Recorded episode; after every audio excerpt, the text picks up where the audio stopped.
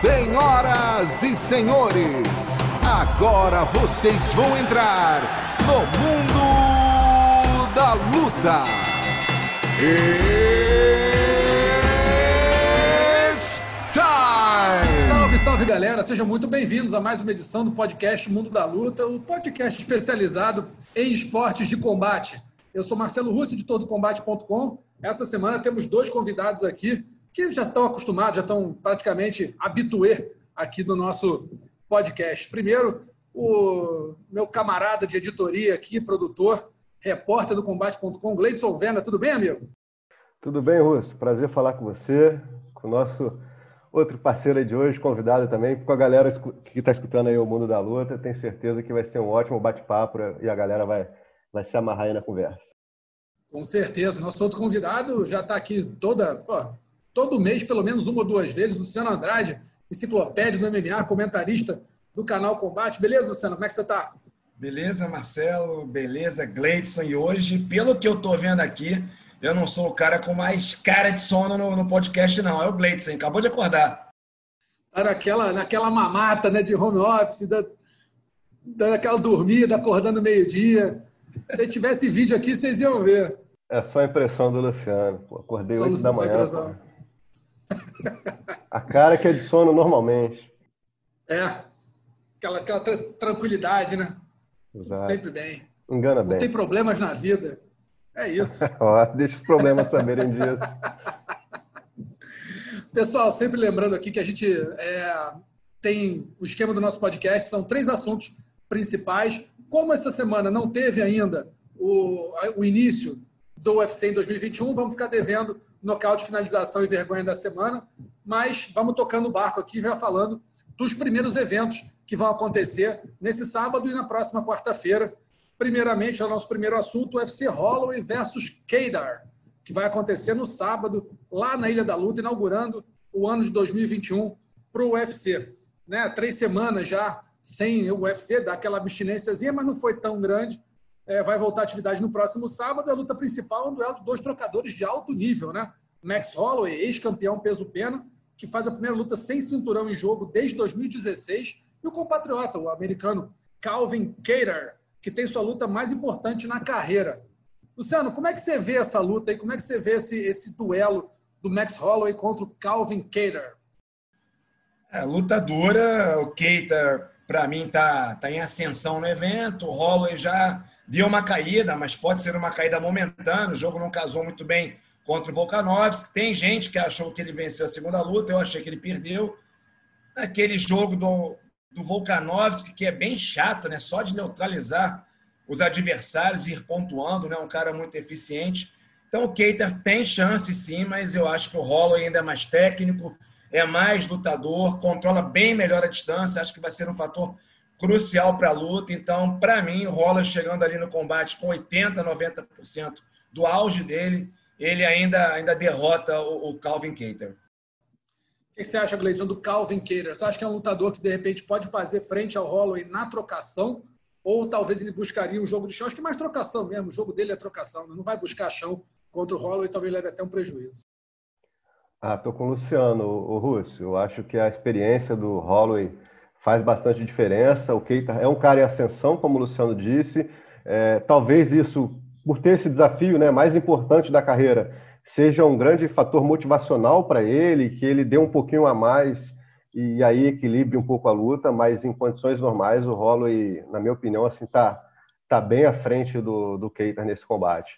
Mas é aquela história, né? A luta principal, o cara tá tendo ali a, a chance da vida dele. Se o cara não se motivar por uma luta como essa e, não se apresentar melhor numa luta como essa, né? Talvez ele tenha que rever alguma coisa na carreira dele. Porque, sem dúvida alguma, o Rolo é um baita desafio, né? Concordo. O que ele está fazendo ali se ele não fizer a luta da vida, né?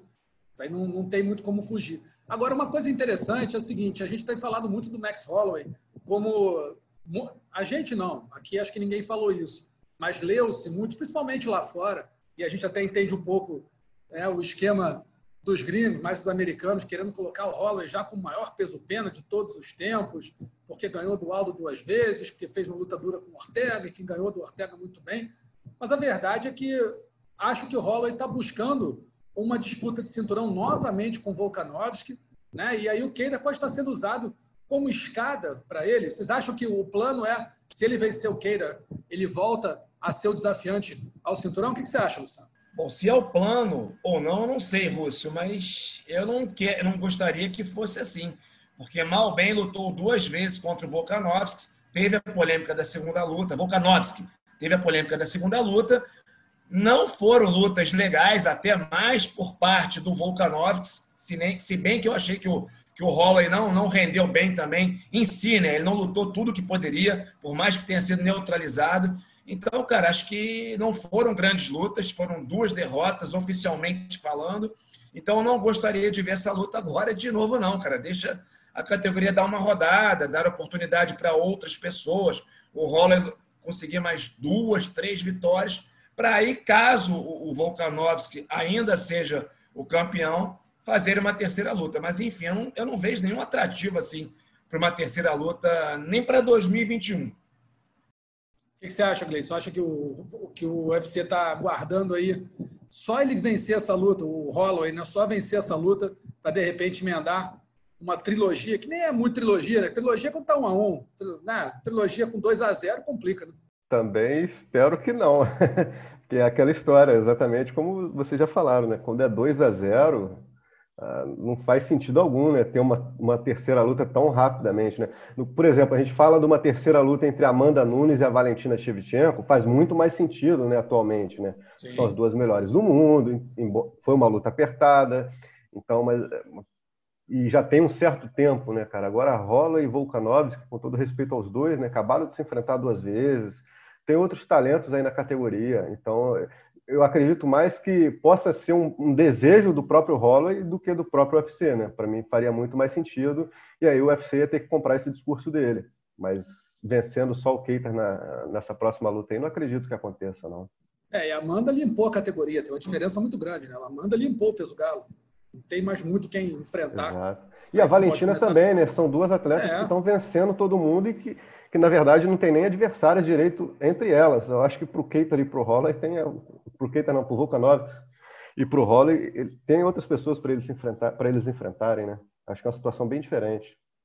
Com certeza. Tem também no card principal desse evento o retorno do Santiago Ponzinibbio, argentino gente boa, vai enfrentar o duro chinês Li Jingliang. O que é mais difícil para ele, o Gleidson, nesse, nesse combate? O, o Li Jingliang ou a falta de ritmo, já que ele está parado aí, vai fazer o quê? Quase dois anos, né? Muito tempo parado. É, ele, ele tá, acho que se não me engano, há dois anos, veio lidando é. com uma série de lesões, né, Rusco? Até com infecções, né, cara? Mas algumas, algumas, alguns obstáculos, né, que não são comuns na carreira de lutador, né? É, normalmente o lutador, quando fica parado, é um ligamento, alguma outra coisa. Ele não foi infecção, é uma situação bem estranha. E aí tem, é, eu acredito que é a questão mais de qual a, qual a condição que ele volta ao, ao octógono, né? Se ele está 50%, se ele está 80%, está 100%, né, cara? Eu acho o Santiago um lutador muito bom, mas realmente esse tempo parado é, pode afetá-lo bastante. A gente não sabe ainda, novamente, né, como qual vai ser a situação dele quando quando for lutar. Então, eu acho que vão ser dois bons desafios para ele: a própria condição física e o adversário que ele vai ter pela frente. É que você vê essa luta, Luciano? Acha que o, que o Santiago é, é favorito? Ou você acha que a, esse tempo sem lutar acaba tirando dele uma, uma vantagem boa, técnica, que ele teria em relação ao Luiz Guilherme, se é que ele tem? Para mim ainda é favorito. Realmente o maior desafio dele é a falta de ritmo. E não só a falta de ritmo, mas também a questão das lesões. Às vezes as lesões não estão 100%, é, 100 curadas ou acabam voltando, os problemas voltam.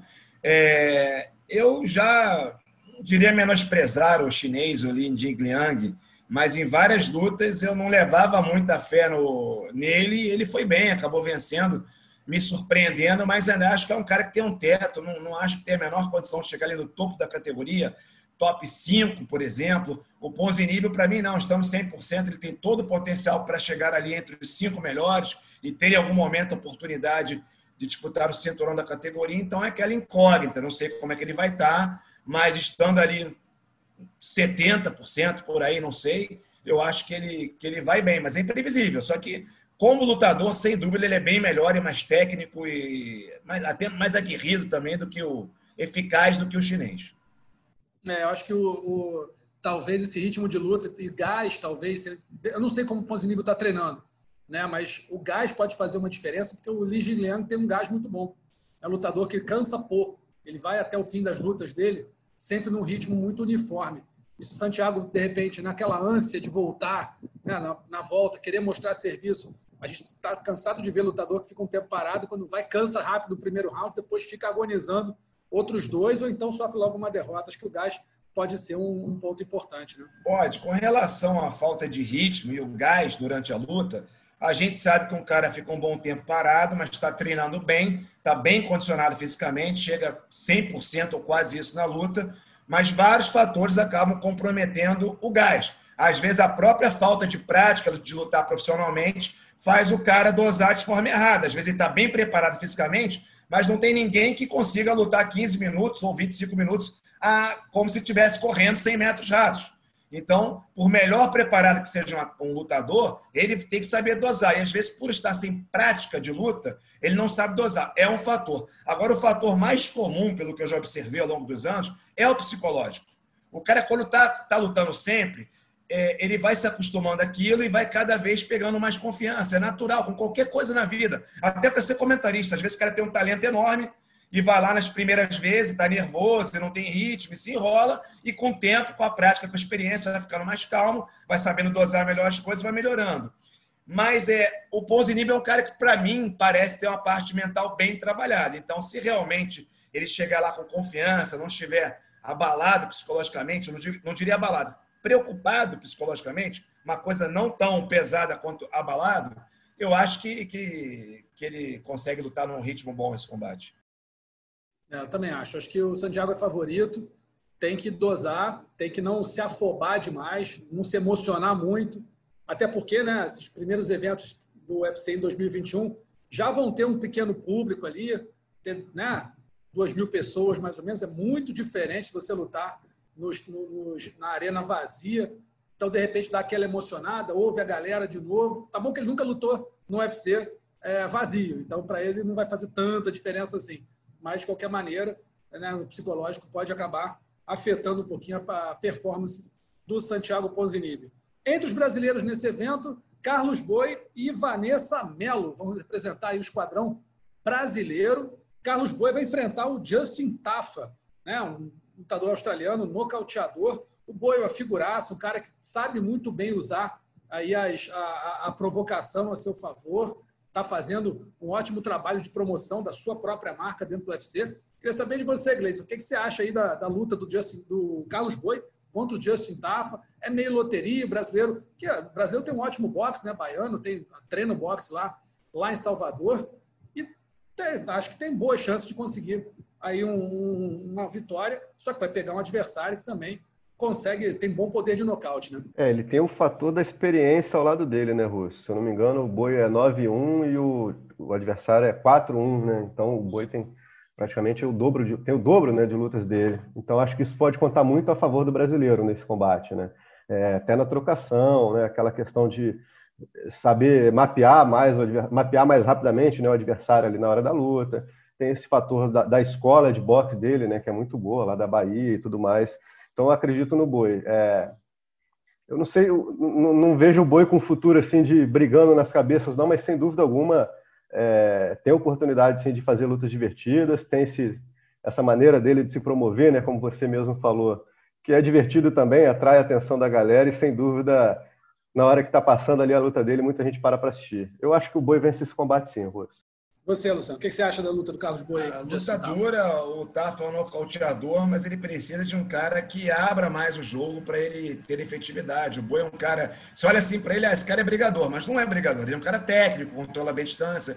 Então, não partindo para uma luta mais franca, que aí pode se tornar loteria, e aí ele aumentaria a chance do Tafa lutando de forma mais contida. Não é enrolando, mas assim, controlando a distância, tendo cuidado, até por saber do perigo, do poder de nocaute do Tafa. Eu acho que fazendo aquele jogo dele que técnico, ele vence a luta. É dura, mas eu também acho que ele é favorito. É, eu estou achando que essa luta vai ser por pontos a favor do Boi. Já vou até. Não, agora o, o, o palpitão vai mudar. Né? O palpitão agora vai ser só quem vence a luta. Não tem mais aquele negócio de vai nocaute, tal round, finalização, né? Eu acho que vai ser vitória do Boi por pontos. Vitória do Boi. Agora só tem vencedor, mas eu acho que vai ser por pontos, porque eu acho que ele vai se precaver também. Não vai abrir muito para o Tafa, porque né, ali tem, uma, tem uma, um adversário que pode surpreender. E a outra brasileira, Vanessa Mello, vai enfrentar a canadense Sara Moras nesse evento também. Vanessa Mello perdeu as três lutas que fez no UFC, está numa situação muito difícil. Nessas três lutas que ela fez, ela não bateu o peso em duas, ou seja, está praticamente tudo contra a brasileira. Contra a Sara Moras, que é uma lutadora experiente, boa de chão, que pode acabar complicando. O que você acha, Luciano? Olha, acho que a brasileira perde, tomara que não, e aí, pela situação dela, não ficaria no evento.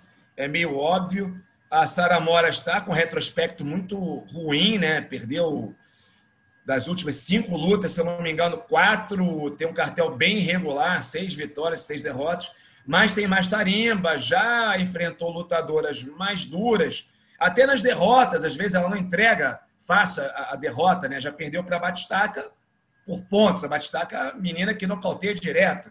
Então, acho que é mais lutadora assim, a canadense é a favorita e, infelizmente, espero errar esse, palpite, Infelizmente, eu acho que a brasileira perde. E aí, por já vir de três derrotas e pelo, pela questão de não ter batido peso também algumas vezes, acho que ela não fica no evento, não.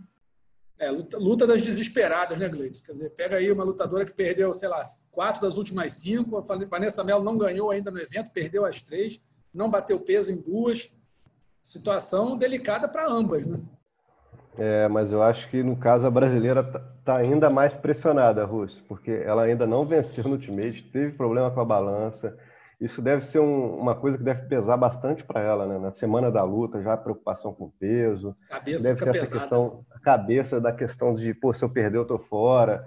A Sara Moras, do jeito dela ali, tá ganhando, ganhando ou perdendo, ela tá se mantendo aí no evento e tudo mais. É, tô com o Luciano, acho que é uma luta bem difícil para a brasileira. É, em condições normais, eu acho que seria ainda mais, seria bem equilibrado, mas com, com todo esse fator psicológico pesando contra a brasileira, acho que vai ficar uma luta bem complicada para ela e a Sara Mora deve vencer. O que, vocês acham dessa volta do público ao UFC? Vocês acham que foi, é, assim, é, benéfico para o evento? Eu não tenho nem dúvida que é, porque, enfim, se dá mais emoção, você tem uma, uma, uma carga de, de, né, de, de buzz ali dentro, que é, que é bem legal, tanto para a transmissão quanto para os próprios lutadores.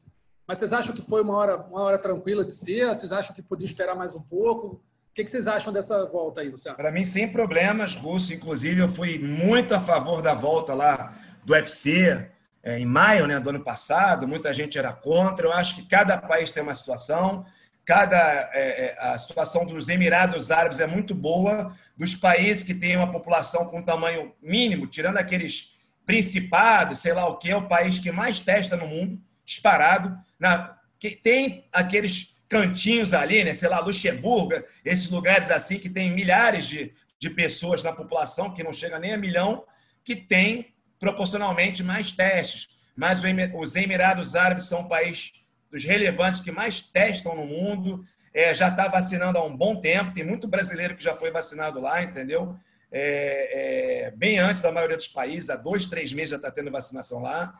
É, a situação epidemiológica é bem razoável. Eu não me lembro agora de cabeça, mas creio que eles têm poucas mortes por milhão, poucos contaminados por milhão. Então não tem problema, é que nem o Japão. O Japão é um país que desde o início da pandemia nunca desandou, nunca teve números realmente é, pesados. Você vê a Bélgica com mil, assim, aproximadamente 1.700 mortes por milhão, Brasil com 950 mortes por milhão, Reino Unido com 1.200 mortes por milhão, Japão tem 29, 30 mortes por milhão, entendeu? É, e bom. nunca desandou. Então, por isso, até na, no Japão, na Olimpíada, eu creio que alguns vai ter público, reduzido, mas vai ter. Então, pela situação dos Emirados Árabes, eu não vejo nenhum problema. Eu, risco sempre tem em qualquer lugar, mas eu tenho certeza que ali eles têm uma coisa bastante bem sob controle que não vai dar maiores problemas, não, Russo. Será que então botaram só duas mil pessoas? Num, Sim, num porque desse, também não dá para liberar geral, né? Então, não, não, pode geral ser... não, mas de repente, é. sei lá, a arena com. Vou, vou chutar aqui, uma arena com 40 mil lugares. Se você botasse 10 mil pessoas. Aí talvez, eu não tenho nem condição de comentar isso, né? Eu creio que lá tem a galera, os médicos, epidemiologistas, a galera da ciência. Não, devem ter liberado só e, isso. E é. fizeram algum plano e fizeram algum cálculo que tem alguma coerência, né? É, não, a arena é para creio que isso é uma né, coisa. Ah, vamos botar 2 mil, vem na cabeça. Isso aí foi planejado, né, Russo? Então não tem conhecimento para falar sobre isso. Eu, eu creio que eles fizeram o negócio de acordo lá com os dados que eles têm. Ah, se a Arena tem 18 mil lugares, aí 2 mil não é uma coisa, né? É quase 10%, é mais de 10%. É, tá bom. Tem muito, Pode tem ser. muito também a questão do, do respeito às regras ali, né, Russo? Eu acho que cada caso é um caso, né? Como o Luciano falou. Mas eu vejo, por exemplo, o pessoal ali nos Emirados Árabes respeitando muito mais as regras do que se fosse em outros lugares, né? Além dessa questão da, da quantidade de contaminações e tudo mais. Então, acho que dá para fazer sim. Cada caso é um caso. Não vejo isso acontecendo em Las Vegas, por exemplo, no mês que vem. Mas em Abu Dhabi eu acho que vale o teste sim. Esses primeiros eventos estão aí para isso uma arena grande, com pouco público. A Inglaterra está botando público em estádio de futebol, né, cara? E Inglaterra, então, é... é detalhe, que eu falei, o Reino Unido tem uma situação péssima. Exato. Eles estão, eu não sei exatamente o número exato, que varia a cada dia, mas é coisa de 1.200 mortes por milhão. É, é, é e está crescendo o número de infectados, é muita gente. Então, é, como eu falei, depende da situação de cada país. Eu acho que a situação lá é bem mais tranquila e dá para fazer isso. Eu acho que em Abu Dhabi também o pessoal vai respeitar a questão de máscara, distanciamento, né? Ah, vai, né, O pessoal lá vai, vai. Não sei se o pessoal lá vai querer desrespeitar esse tipo de coisa, não. Não, e não, não vai ter também negócio de, de, de, teste fake, né? O cara levar um teste fake lá para conseguir entrar. Ô, Russo, se, o cara levar o teste, se o cara levar o teste fake lá descobrir, ele, ó, não é multa é não, tá? Lá não vai ser multa, é. não. O cara vai, não, não vai. É, vai, vai é prisão cana, no mínimo, né? Se for em cana, deu sorte, né? Se for em cana, deu por sorte. Isso, por isso não vai rolar. É. Aqui no Brasil, não. Todo mundo dá um jeito. Não, mas todo mundo quer. também. Desonesta, galera desonesta. É, lógico. Todo, todo mundo, mundo que, todo mundo que quer burlar a regra. É, mas, assim, exatamente. você tendo um evento, uma semana, que você vai ter, né, culminando com o evento do Conor McGregor, que certamente o UFC já tinha falado que não queria fazer luta do McGregor sem público, que realmente deve ser, assim, esquisito, né? Enfim. E agora, como nosso Segundo assunto aqui do, do Mundo da Luta dessa semana, temos a honra de receber não só um campeão de duas categorias do UFC, mas também um campeão olímpico, nosso primeiro convidado internacional aqui do podcast Mundo da Luta. Uma grande honra. Henry Cerrudo, muito obrigado pela presença. Não, não assusta a gente, não, rapaz. Não assusta a gente, já fica com medo até de começar.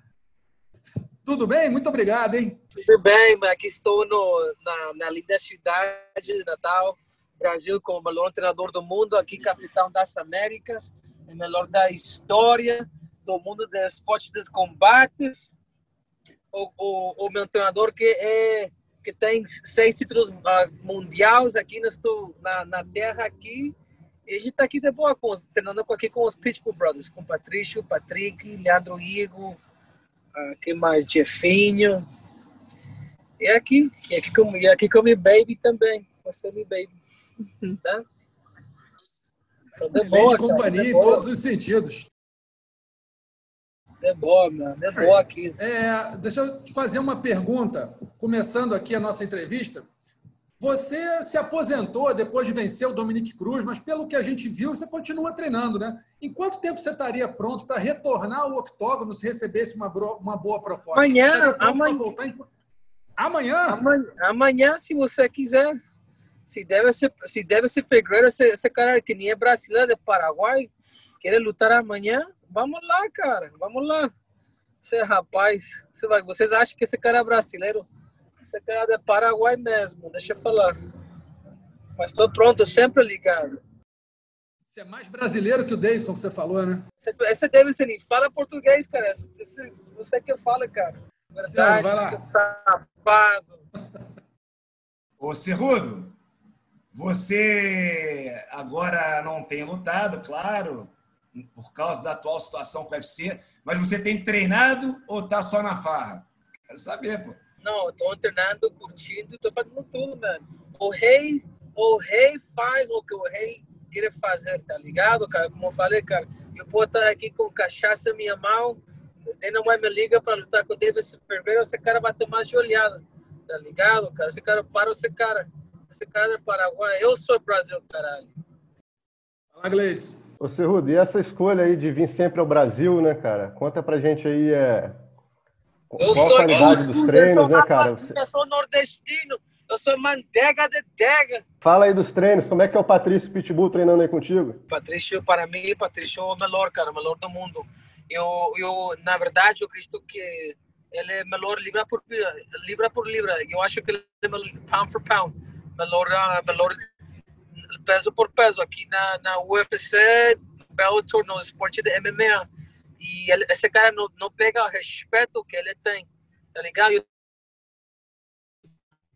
E, na verdade, dois cinturões, uma medalha olímpica, e eu acredita, acredito que eu preciso ser número um. Mas até eu ser eu acreditando que eu ah, era número um, ainda eu sei que Patrício é pound for pound. Tá ligado? Eu, eu, ah, you know, muito do meu jeito vem dela. Muitas coisas que eu fazia vem dela. So, para mim, esse cara é, é o melhor peça por peça. Na verdade.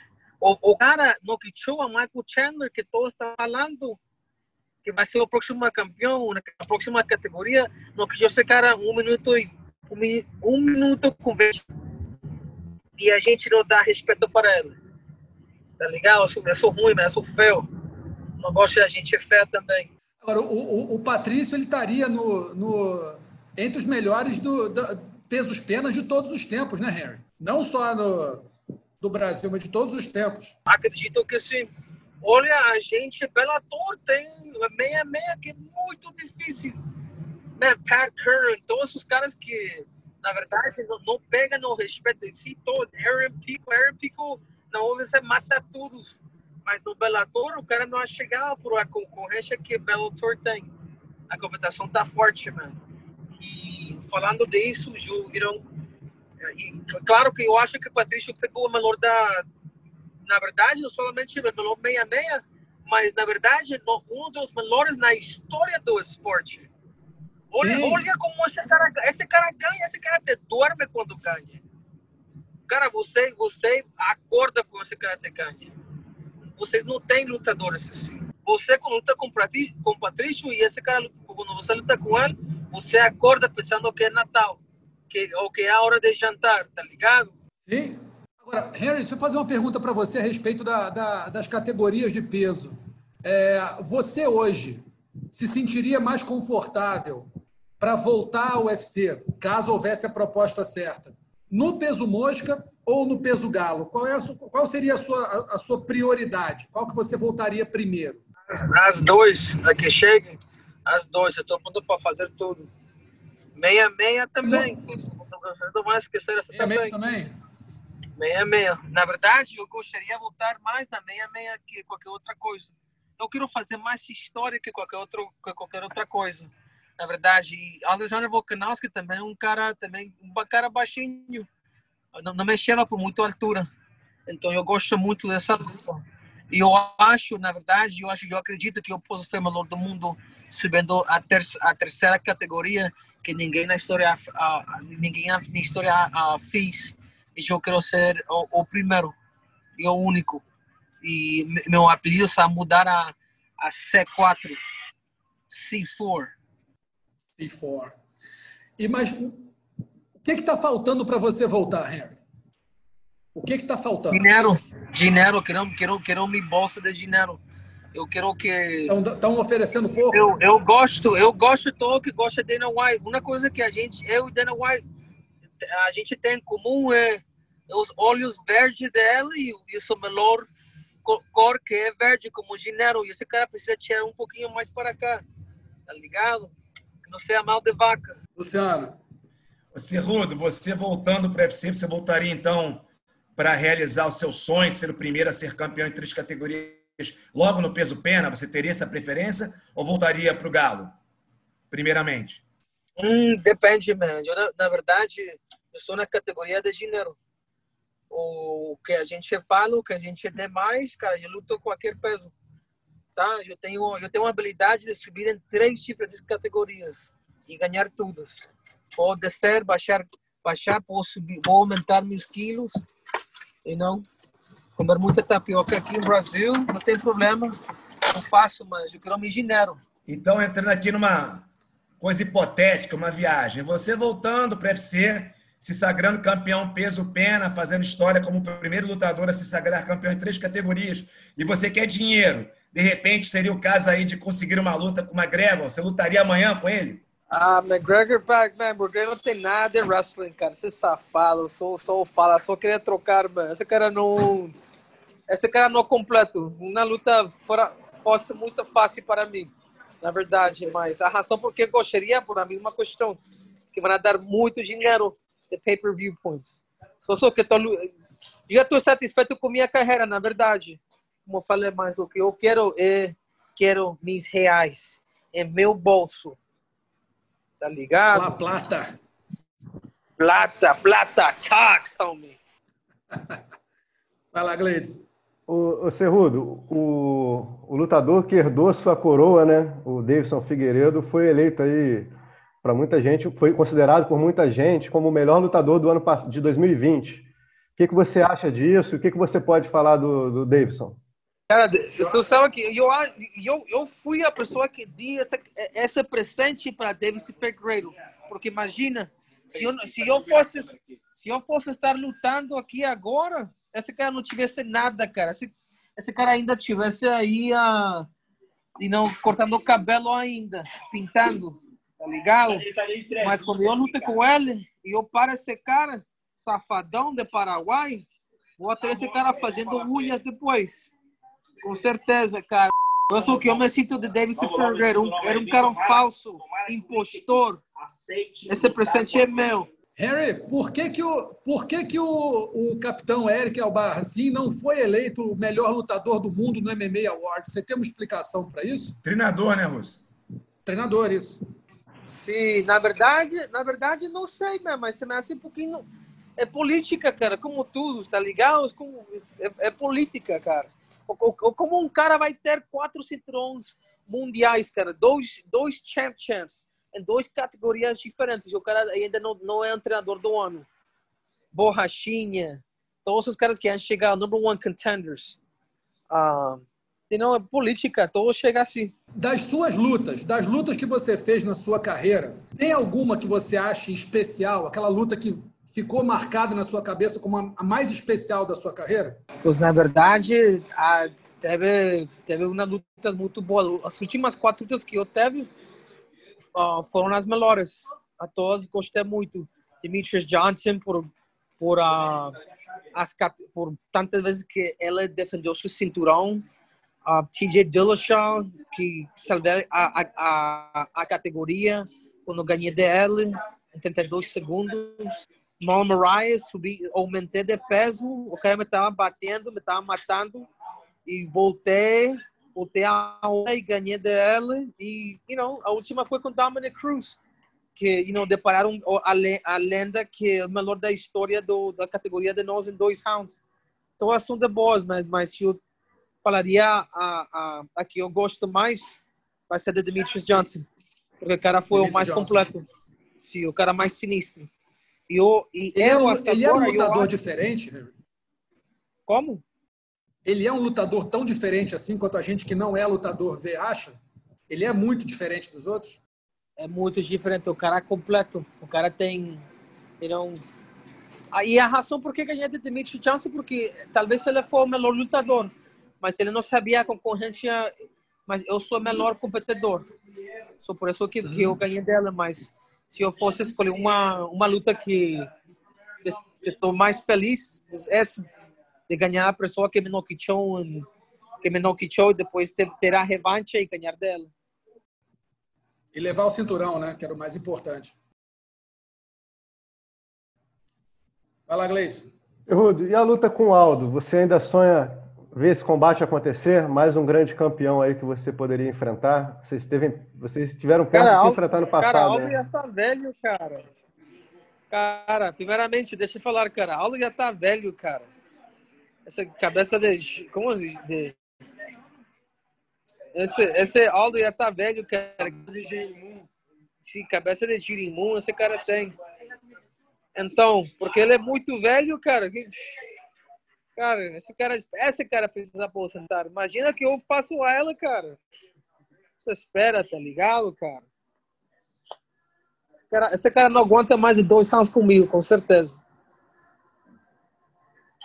E que você não, e que você não tem perguntas para, para o capitão, maior da história do esporte do Brasil?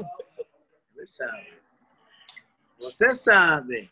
Cerrudo, você quando ganhou a medalha olímpica no wrestling, você até então foi o americano mais jovem a ganhar a medalha olímpica, né? Depois aí foi superado. E você migrou então para MMA mais como um desafio, ou você fala tanto de grana, dinheiro, ou mais porque a luta olímpica não, não, não dá uma grana legal para os lutadores, e aí você foi atrás do dinheiro. O que foi mais difícil? É, eu tenho minha opinião, para mim a medalha olímpica é mais, mais difícil, porque é um esporte que tem séculos, entendeu? Tem mais lastro de competição, mas o que foi mais difícil, ganhar a medalha olímpica ou um cinturão do UFC? Não, não, não fácil, mano. Cara, cara, tem comparação. Ser campeão olímpico é a coisa mais difícil que uma pessoa pode fazer porque você não sabe com quem você vai lutar e você vai fazer quatro lutas em um dia. Cara, eu chego mais cansado de, um, de uma concorrência de wrestling, que competição de wrestling, que, que uma luta de, de, com qualquer lutador. A única luta que, de verdade, fiquei assim, machucado, assim, forte, foi com o Marlon Moraes. Quando estava chutando na canela. Sim, porque, cara, esse cara me bateu, mas eu também bati nela. Mas, enfim, o mais difícil que uma pessoa pode fazer, fazer é ser o melhor do mundo nas Olimpíadas. Porque você não sabe com quem você vai lutar até que chega na hora. E aí, você sabendo por quatro anos, você treinando por um dia para ser o melhor do mundo.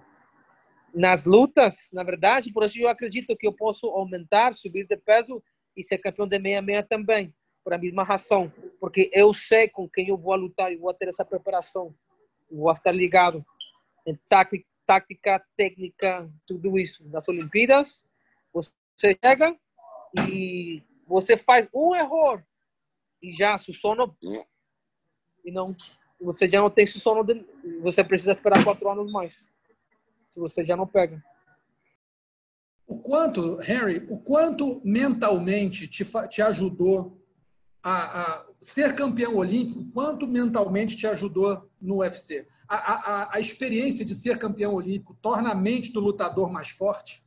Claro, essas, essas experiências que eu tenho, as experiências que eu tenho não tem valor, não tem, não tem, uh, como eu falo, as experiências que eu tenho, as, as experiências que eu tenho nas Olimpíadas, eu, eu, eu trouxe tudo isso para o esporte da MMA, tá? Sou muito e não somente nas Olimpíadas, mas no esporte de wrestling, que é um esporte tão difícil.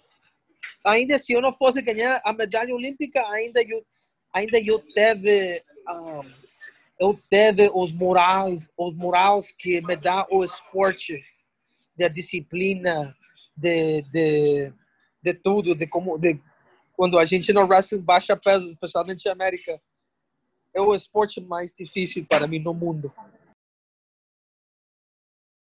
E dos, dos cinturões que você conquistou, Henry? Peso galo ou peso mosca? Eu acredito que você já tenha meio que respondido isso, mas o, esses dois cinturões, galo ou mosca, tem algum que tenha um valor especial para você? O mosca por ter sido contra o Dimitrios Johnson ou o galo por ter sido o segundo cinturão e você ter finalmente se tornado champ-champ? Não, claro, claro que o Dimitrios Demetrius, Demetrius, porque Demetrius sempre foi o melhor de todos os tempos. E eu de ganhar da pessoa que é tão, tão, tão completo como ele, na verdade, foi uma pessoa que eu posso falar, cara, que admirava.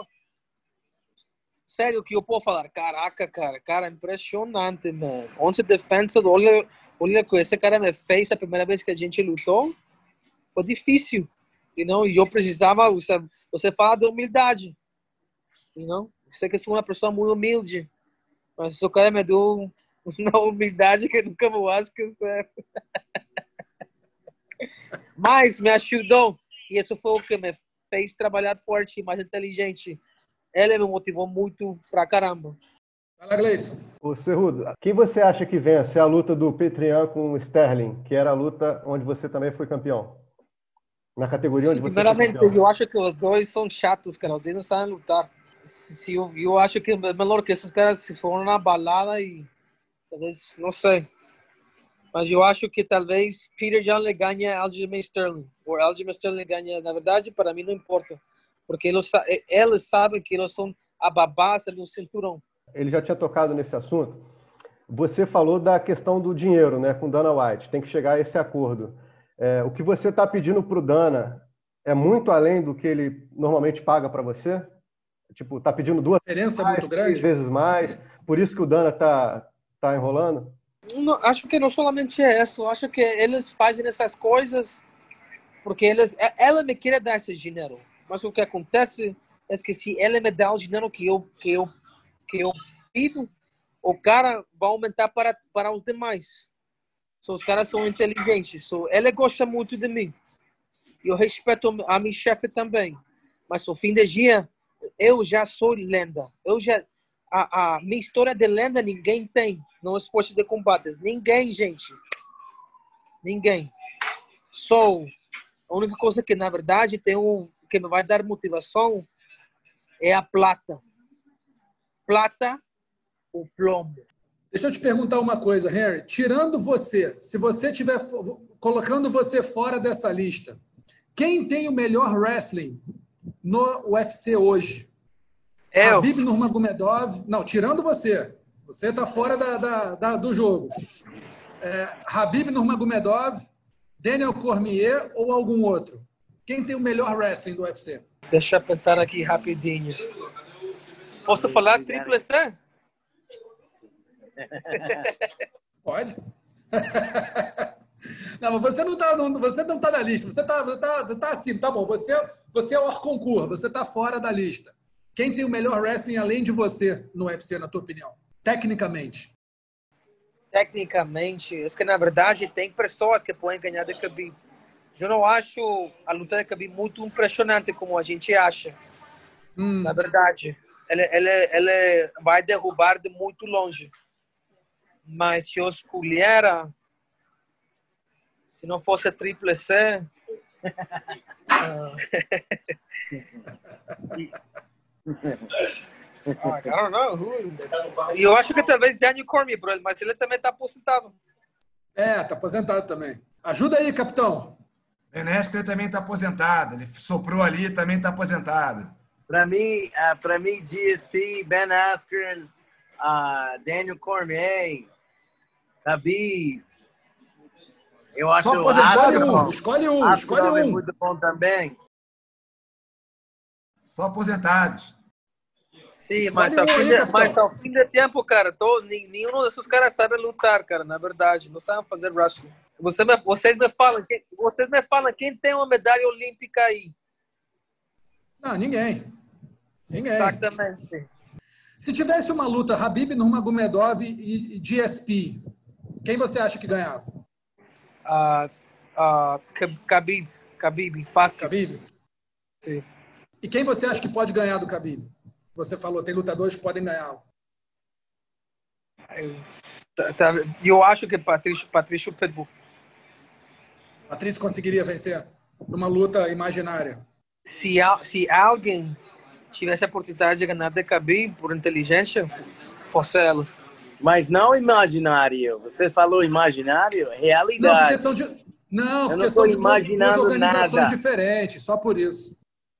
Realidade, Patrício Pitbull é peso por peso. Colocar Khabib em frente dele, colocar Max Holloway, Volkanovski, qualquer pessoa, pode vir qualquer um. Se liga nesse potiguar, se liga nesse galado. Capitão, eu tenho que fazer a pergunta então. O senhor me colocou numa situação que eu preciso fazer essa pergunta.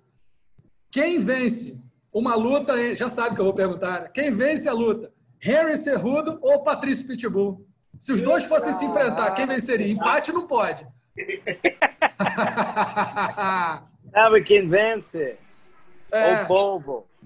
O ah, povo vai olha ver o muro. Olha o, muro. Olha o capitão em cima do muro. Saiu bem, pô. combate contra o peso por peso. Na verdade, a única pessoa que sabe esse, esse repórter é eu.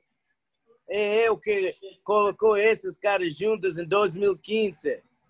E agora é eles estão juntos again. Não é tudo o tempo que você viu Mike Tyson com Ali, Michael Jordan com Tom Brady, Ayrton é. Senna com Pelé, Não Neymar dá. com Romário. Mas eu estou colocando Cerrudo e os Pitbulls juntos, também com Paulo Costa juntos, para você ver o poder que a gente tem aqui em Natal, Brasil, o terra de guerreiros, porque o canal Combate não está aqui agora gravando isso. Estamos aqui, ué. Podcast está aqui conversando com vocês, dando liberdade de falar o que vocês quiserem aí. Estamos aqui, do combate também, pô. Pô, agora sim, vamos colocar. É, ué. Mas deixa aqui, deixa aqui para terminar, cara, porque o Brasil tem uma. Que, que, tá, que tá, a menina tá ali, não tá esperando.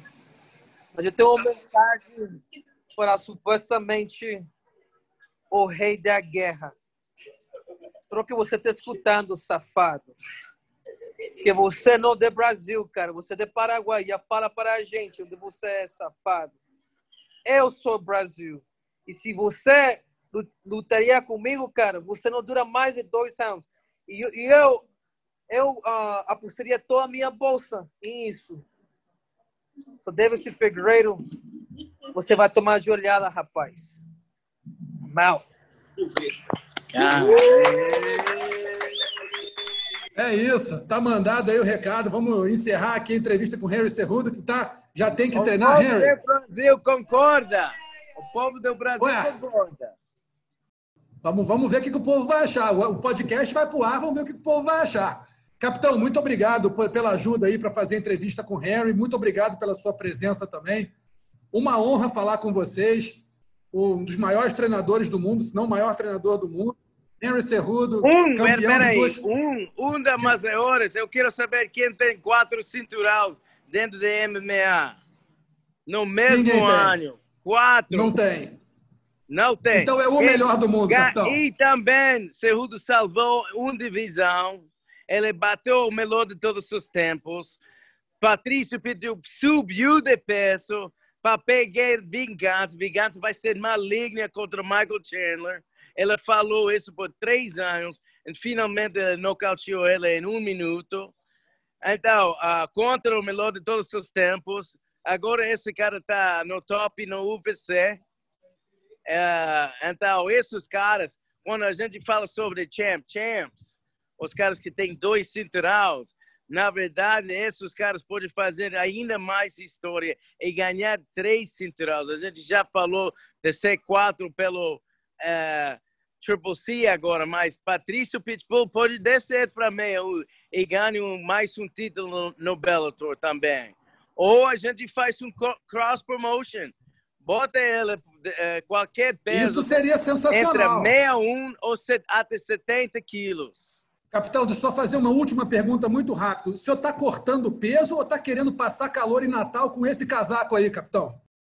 Eu sempre estou quente, cara. Sempre.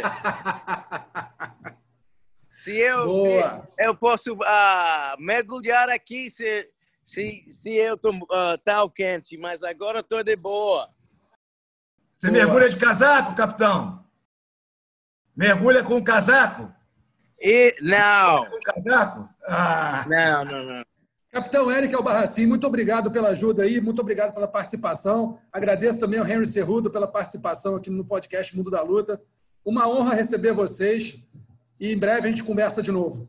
Obrigado, obrigado e se liguem na gente, Capital Américas, Henry Cerrudo, Patrício, Pitbull, Patrick, Leandro Alter Ego, Matos aqui, Paulo Costa, Borrachinha. Todos estamos aqui correndo atrás de nossos sonhos. Isso aí.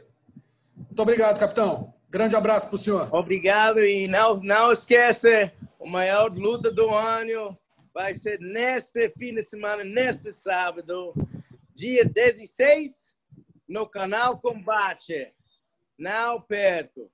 Obrigado, capitão. Tchau. Beleza, então, pessoal. Tá aí as figuraças Henry Cerrudo e Eric Albarracin batendo papo aqui com a gente no mundo da luta. Amigos, vocês viram que, né, aquele muro forte, né? é, todo mundo é melhor do mundo. Na hora que vamos falar Henry Cerrudo e Patrick Pitbull. Quem, Patrício Pitbull, quem ganha? O povo.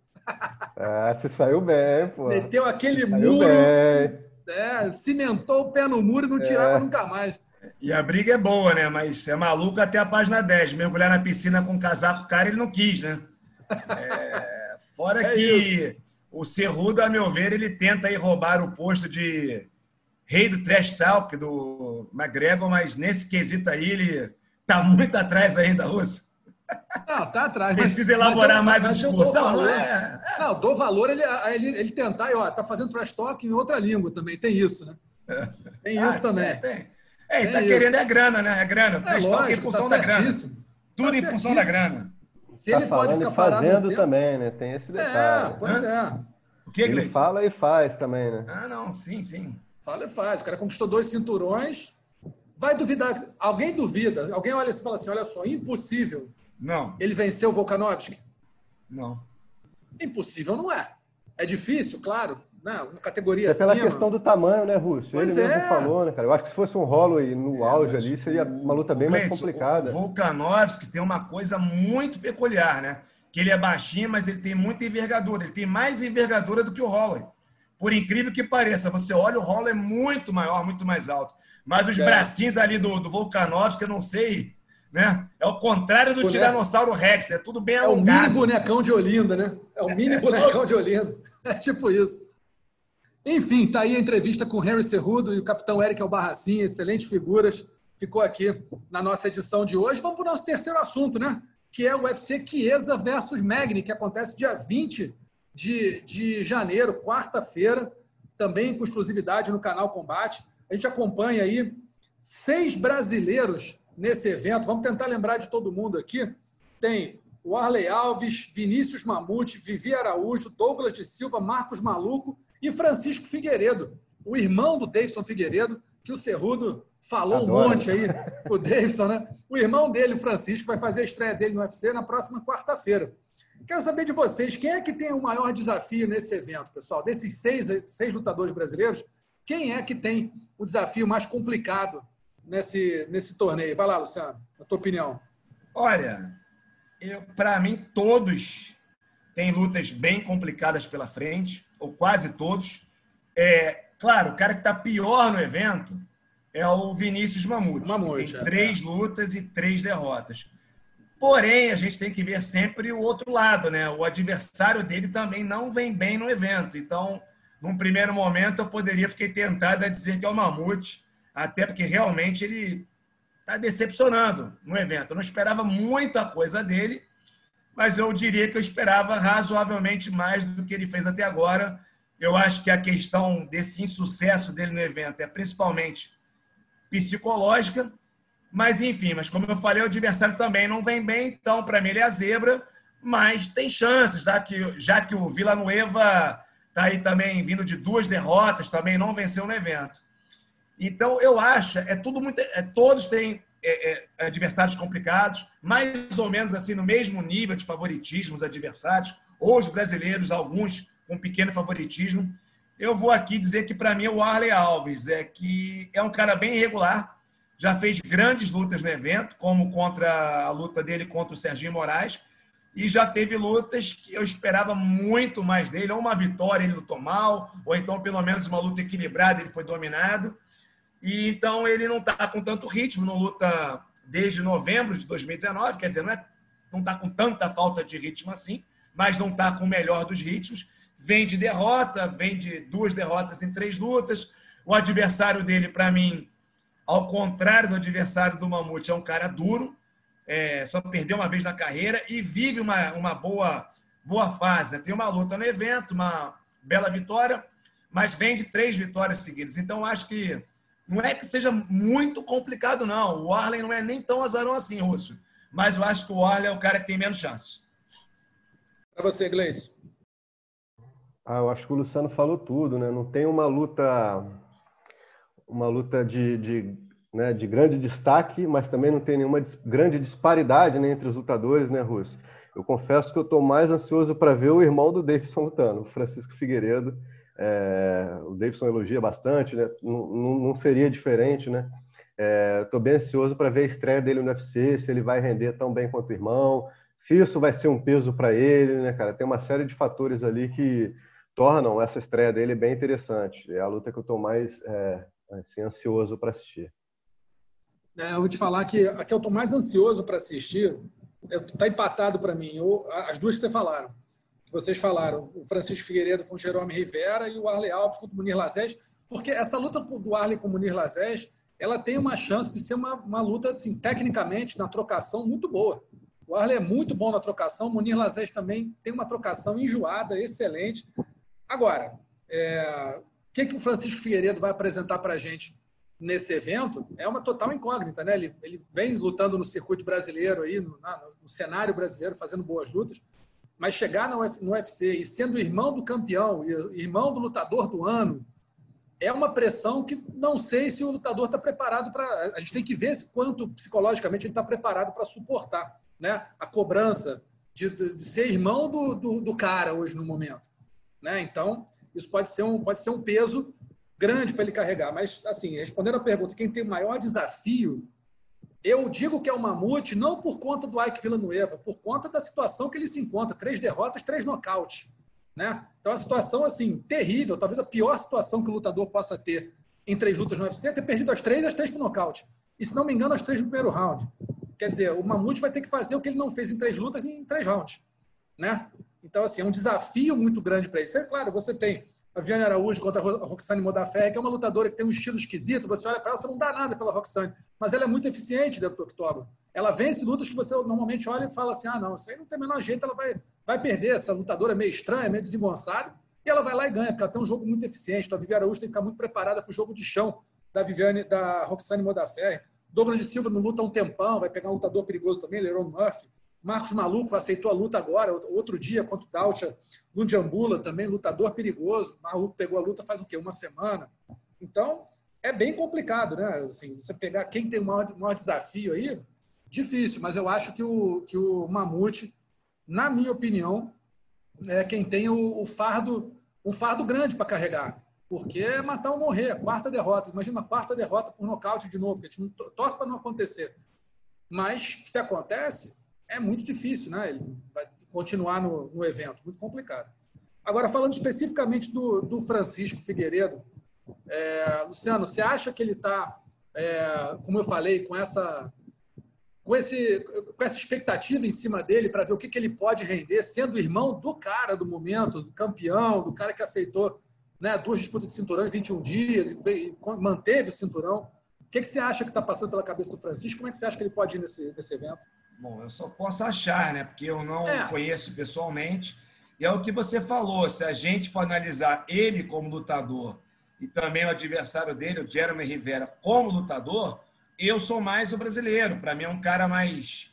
É nocauteador, é que nem um irmão, busca liquidar as lutas, finalizar, mas tem sempre aquela pressão da estreia no maior evento do mundo, que varia de pessoa para pessoa, a maioria ali cai de rendimento um pouquinho, mas fica na média. Alguns desabam psicologicamente, desmoronam psicologicamente, não rendem nada, e tem aquela grande minoria que às vezes se empolga, é, tá, chega bem, assim, é um incentivo lutar no maior evento do mundo, o cara não se abala assim pela talvez possibilidade de derrota, de fracasso, o cara acaba rendendo mais do que rende nos treinos, mas é uma grande minoria. E eu não conheço ele, por isso eu não tenho como avaliar esse lado psicológico dele. E no caso dele, tem essa questão a mais também do, do irmão ser o campeão peso mosca, ter sido eleito lutador, melhor lutador do ano passado. Então, peso a mais. Às vezes tem cobrança ali até de amigos, da academia. Então, não sei muito como ele lida com isso. Mas eu espero que ele lide bem. Então, lidando bem, chegando ali, não, não precisa lutar que nem no treino, ou ser melhor do que no treino, mas tendo uma queda normal de rendimento, como eu disse, que é uma queda que rola com a maioria dos atletas, não só no MMA, mas no jiu-jitsu, no judô, na luta olímpica e por aí vai eu acho que ele ganha essa luta sim. Também não tem moleza, não tem grande disparidade, como o Gleison falou, nenhuma luta tem. Mas, é... mas acho que ele ganha sim, ganha a luta. Tem muito questão Gleison? de personalidade também, né, Russo? É, não só tecnicamente, né, mas é, o Davidson é o campeão, não só pela parte técnica, mas como pelo, pelo pacote todo, né, cara? Ele porra, é um cara agressivo, é um cara que pô, tá sempre pedindo mais desafios ali no UFC, cresceu bastante no evento dessa forma, né, cara? É, resta saber qual é o perfil do, do, do, irmão dele, né? Se é um cara mais tímido, se é um cara falador também. Vamos dizer que os microfones ainda não chegaram a ele, né? Porque é, ele não fez essa estreia. E outro fator também, galera. É, poderia até, tem gente que critica. O cara é um cara que, é, por exemplo, que é criticado por alguns, que é o Valide Ismail, mas nesse aspecto, o Valide é conhecido por, na época dele do jiu-jitsu, não era um cara que treinava bem, todo mundo sabe disso, era um cara bem limitado tecnicamente, espero que ele não fique zangado se ouvir, mas era um cara muito confiante psicologicamente, chegava na competição e ganhava tudo. Não digo MMA, que no MMA ele não foi tão bem quanto no jiu-jitsu. Foi bem, mas era outra época. Mas no jiu-jitsu ele ganhava praticamente tudo.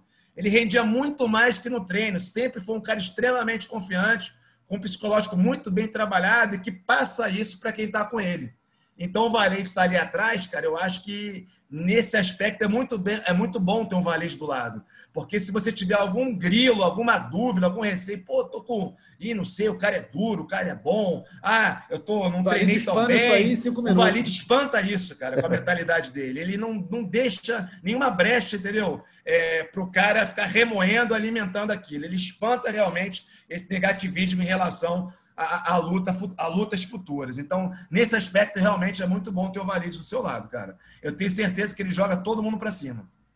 É, e muitas vezes é isso que o cara precisa, né? Lembra do, do Dedé com o Aldo, do Corner, é. que ficou famoso? Boa. Tem horas que você tem que dar uma instrução técnica, tem que falar real pro cara, tem que dar uma então, diretriz, um, um caminho. Né? E tem horas que não adianta nada disso. Se você é. for pelo lado técnico, o cara não vai ouvir nada. Você tem que, tem que dar esporro mesmo, botar o cara para cima, jogar confiança vai muito da relação pessoal de cada um, né? Como é que o cara reage a essa, é. a essa cobrança, né, cara? Eu vi uma vez o Rafael Cordeiro falando exatamente sobre isso. Ele, ele atua de um jeito com o Verdun, atua de outro jeito com o Vanderlei, de outro jeito com o Shogun. Cada um ele aborda de uma forma diferente. Vai muito desse, dessa relação Sim. entre eles, né? É, é, o Dedé né? deve saber muito bem como tratar o Aldo, né? É, o Dedé, o Dedé é bom nisso também. Eu me lembro até uma situação que eu não vou falar o nome do lutador, mas é um cara amigo meu que treina muito bem, que está no UFC ainda. É, e, e, eu já treinei com ele, não a parte em pé, porque eu seria surrado, mas grappling, ele treina muito bem, em pé ele treina muito bem, mas é aquele cara que você não pode falar, ó, o cara ali é duro, o cara é nocauteador, tem um bom gancho de esquerda, o cara chuta bem, tem um bom high kick, ou o cara pega todo mundo no armlock, você não pode falar isso, cara, pro cara. E uma vez eu estava conversando com o cara na rua e veio um maluco, outro lutador, e começou com esse papo, o Dedé ouviu, aí depois, pô, brincadeira, o cara não sabe que o fulano é assim, aí vai puxar a conversa elogiar o adversário do cara. Pô, então quer me quebrar, pô, quer acabar comigo. Eu não vou dizer o nome dos lutadores. Acontece, não, mas acontece muito mesmo. Acontece Ou seja, ele já aí. sabe, aquele cara você não pode vender grilo para ele. Porque o cara é bom pra caramba treinando, mas se vender grilo, ele vai, vai perder. Vai sentir. É você tem que chegar, ó, teu adversário é mole, meu irmão, tranquilão, não tem nada demais. Você vai passar por cima. Agora, se botar aí, o cara tem ali, pô, o cara é bom derrubando, o cara finaliza, tem um bom, finaliza bem. Aí já, meu irmão, você já tirou 30% da luta do, do teu colega. Por, daquele, desse cara que eu não vou dizer o nome. Por quê? Porque você ah, tem que tratar, saber lutador, tratar cada né? um. É. é, esse perfil de lutador mesmo. Tem gente que, é, tem gente que sente, tem gente que bota o grilo para correr. No caso, Valide é um. Quando bota, lutava, exatamente, não, bota para correr. É, não, tinha, mata não grilo. tinha grilo. É, mata grilo. Não tem conversa. Pessoal, Cara, o Valide, você podia, se botasse lá, sei lá, você vai lutar com o Alexander Karilin, eu acho que ele ia achando que ia ganhar a luta, bicho. Claro. Para mim, eu como lutador tenho que ir. Não ia ganhar. Todo mundo sim, sabe, sim. mas na cabeça dele ele vai. É. Na cabeça dele ele vai. Exatamente. É, Para ele é sensacional. Para quem ouve, para quem está junto, é maravilhoso. Ô, Rússio, só para a gente hum. prestar um serviço para a galera, senão a galera vai sintonizar o combate aí no horário errado, hein? Os próximos dois boa, eventos boa, são boa. em horários diferentes. O evento Manda desse aí. sábado começa às 14 horas e o evento da semana que vem, quarta-feira, né? É 11 Isso. da manhã. Então, se a galera Isso, então, for sintonizar o combate 10 da noite, é, aí não vai ver luta nenhuma, não. É boa, muito bem o único horário então, normal UFC, é do Conor. Muito bom. O UFC é, Holloway versus Cater vai começar o card, o card preliminar duas da tarde, duas da tarde, e o card principal 5 da tarde o, o aquecimento combate 15 minutinhos antes, mais ou menos, já sintoniza, já fica sabendo de tudo. E no, na quarta-feira, dia 20, card principal começando 11 da, da manhã e o card, é, o card preliminar às 11 da manhã, card principal às 2 da tarde. Você sintoniza ali 15 para as 11, já o combate tá com aquecimento ali, com tudo que você precisa saber sobre o evento. Bem lembrado, Gleison. Valeu. Todos os horários de Brasília. Se chegar de noite, não vai ouvir o Luciano comentando, porra. Vai pegar não o horário vai. errado aí. Não, só queria, para ser mais preciso na informação, que no bloco anterior eu falei dos Emirados Árabes Unidos, que está numa situação tranquila em relação ao Covid-19, quer dizer, não tem situação tranquila, mas tranquila em relação ao mundo e a, a, a vários países. Eu estava vendo aqui, é, a população do país é de quase 10 milhões de pessoas e fizeram quase 23 milhões de testes, ou seja, mais de dois por pessoa sendo que entre países com mais de um milhão de, de habitantes, não é o, prim, o que mais testou, não. Vi lá, é o segundo. O primeiro é o Bahrein. Em relação a mortes por milhão, está assim 13, 14 vezes menos que o Brasil em números proporcionais e, por exemplo, 25 vezes menos que Bélgica. Ou seja, é, é outro mundo. Se a gente comparar muito mais os Emirados seguro. Árabes com o Brasil, ou com o Reino Unido, ou, ou com a Espanha. Então, é por isso, eles estão fazendo isso sabem do que estão fazendo, né? É uma situação que não tem como você fazer em outros, outros países, né? Ou não como claro. eles vão fazer. É, tem um controle maior, uma população menor, uma situação muito mais fácil de você agregar um país muito pequeno, deve caber na maioria dos. O território deles deve caber na maioria dos estados brasileiros. Então, é realmente uma, uma situação mais tranquila de você administrar. Agora sim, amigos, podemos encerrar? Tudo certo? Agora. Então, beleza. A gente vai encerrando a, a, edição dessa semana do podcast Mundo da Luta. Lembrando sempre que o podcast está no combate.com, você pode ouvir lá em todos, todos os horários, a hora que você quiser, e também no Google Podcasts, no Apple Podcasts, no Pocket Casts e também no Spotify, está entre os mais acessados lá também. Tá bom? Pessoal, boa semana para todo mundo. Vamos começar com o pé direito do UFC aí a partir do próximo sábado. Grande abraço, até mais finalizado. Semana que vem tem mais Mundo da Luta.